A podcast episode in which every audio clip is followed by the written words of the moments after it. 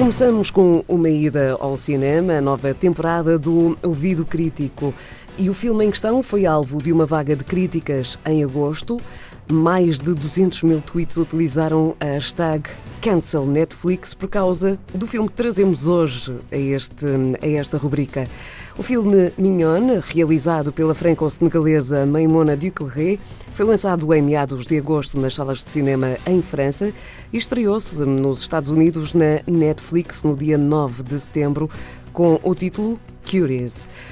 Ganhou o prémio de melhor realização na categoria de cinemas do mundo no Festival de Sundance e uma menção especial do Júri Internacional no Festival de Berlim.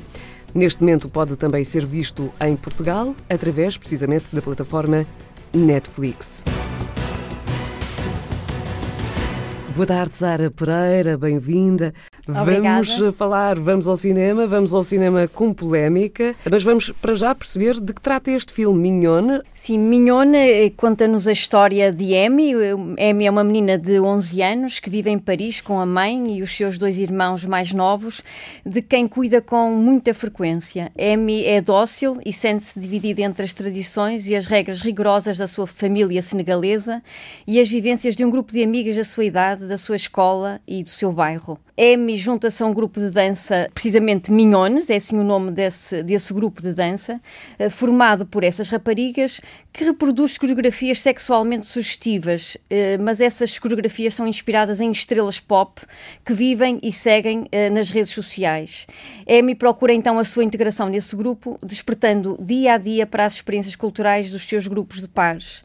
Anos antes, a realizadora, a Maimuna de Corré, estava num evento de uma comunidade de Paris quando viu no palco um grupo de raparigas de 11 anos, a mesma idade de Amy, a protagonista do filme, vestidas de forma provocante e a dançar de um modo que ela considerou chocante. Curiosa com o que estava a acontecer naquele palco, eh, Maimuna passou o ano e meio seguinte a entrevistar mais de uma centena de raparigas na cidade de Paris e este foi então o acontecimento que inspirou o filme. Sara, até agora parece-nos tudo mais ou menos normal no âmbito da sétima arte, eh, mas houve uma data de questões eh, suscitadas por este filme que levaram de resto à polémica. Exatamente. A, polémica, essa grande polémica surgiu sobretudo nos, eh, nos Estados Unidos, mas uh, que influenciaram depois um pouco o mundo todo. E, em entrevista ao jornal norte-americano Washington Post, a realizadora diz que pretendia chamar a atenção e iniciar um debate sobre as questões da sexualização da infância, mas reconhece que o filme lançou de facto um debate, mas não era este e, portanto, não era o debate que ela, que ela pretendia começar. Pois bem, na minha leitura leitura sobre o filme é, é precisamente essa a questão eh, da sexualização da infância que está ali a ser, eh, a ser retratada, que está ali a ser debatida, juntamente com o conflito daquela menina entre manter-se fiel às tradições e regras senegalesas da sua família e o grande desejo que ela tem de ir transgredindo essas regras para se integrar e ser aceite no grupo de amigos da, da sua escola. E as redes sociais aqui têm um papel também fundamental, porque é através das redes sociais que as suas, amigas, as suas amigas conversam e onde se exibem também para o mundo e para, e para os seus mundos. E elas, essas redes tornam-se muito apelativas e quase uma condição para que Amy seja aceite nesse grupo de pares.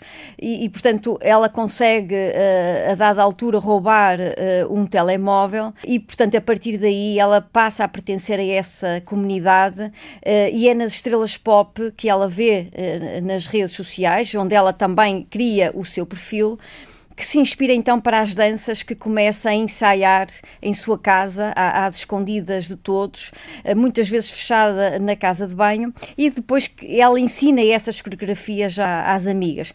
Portanto, o filme aborda todas estas questões, a meu ver, e mostra a sexualização a que este, estas adolescentes estão expostas neste caso, no caso retratado pelo filme através das redes sociais, e diz a realizadora nessa tal entrevista ao jornal Washington, Washington Post, Post, que nas entrevistas que realizou com as crianças, eh, que elas lhe diziam que quanto mais sensual uma rapariga é no Instagram, por exemplo, ou no TikTok, mais gostos recebem e mais seguidores têm. Uhum. E, esta popularidade torna-se um fator muito importante para a autoestima eh, destas raparigas.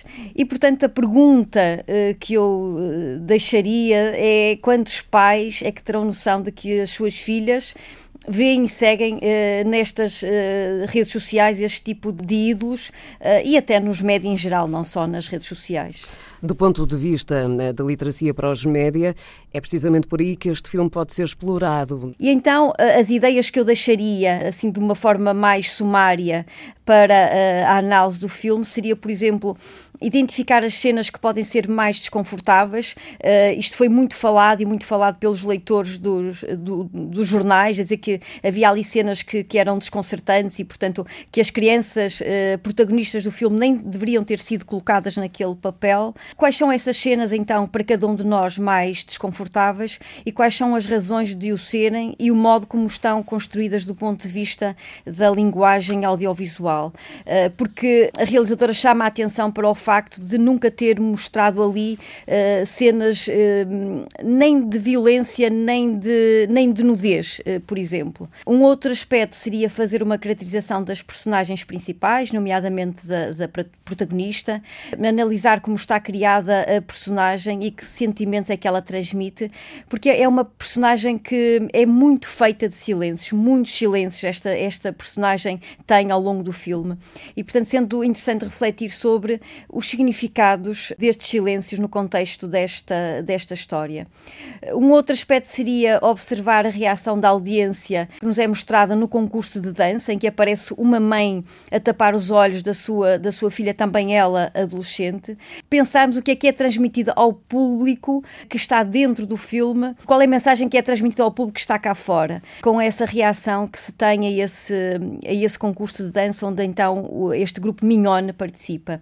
E um um, um último aspecto, uma última sugestão, seria uh, extrapolar a história do filme para o que se passa atualmente na vida uh, de muitas crianças e a influência, por vezes silenciosa ou mesmo escondida, de muitos youtubers e outros influenciadores digitais e de outros ídolos destes adolescentes na construção das suas identidades e autoestima. Eh, haveria muitas outras dicas a dar, mas penso que se começarmos por aqui, outras eh, surgirão também para quem quiser analisar o filme.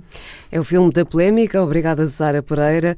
Obrigada. Um, deixamos então como sugestão o filme de que falámos no programa de hoje, Mignon, Primeiros Passos, eh, disponível na Netflix. Vale a pena vê-lo a partir de algumas ideias que aqui equacionamos e se houver adolescentes aí por casa, porque não ver em conjunto e conversar com eles sobre as questões que o filme levanta. O Ouvido Crítico é um programa de educação para os média da Antena 1 e do Mil Lopes. Observatório sobre Média, Informação e Literacia do Centro de Estudos de Comunicação e Sociedade da Universidade do Minho. Voltamos na próxima semana com a economia da atenção. Até lá, mantenha-se atento ao mundo que o rodeia.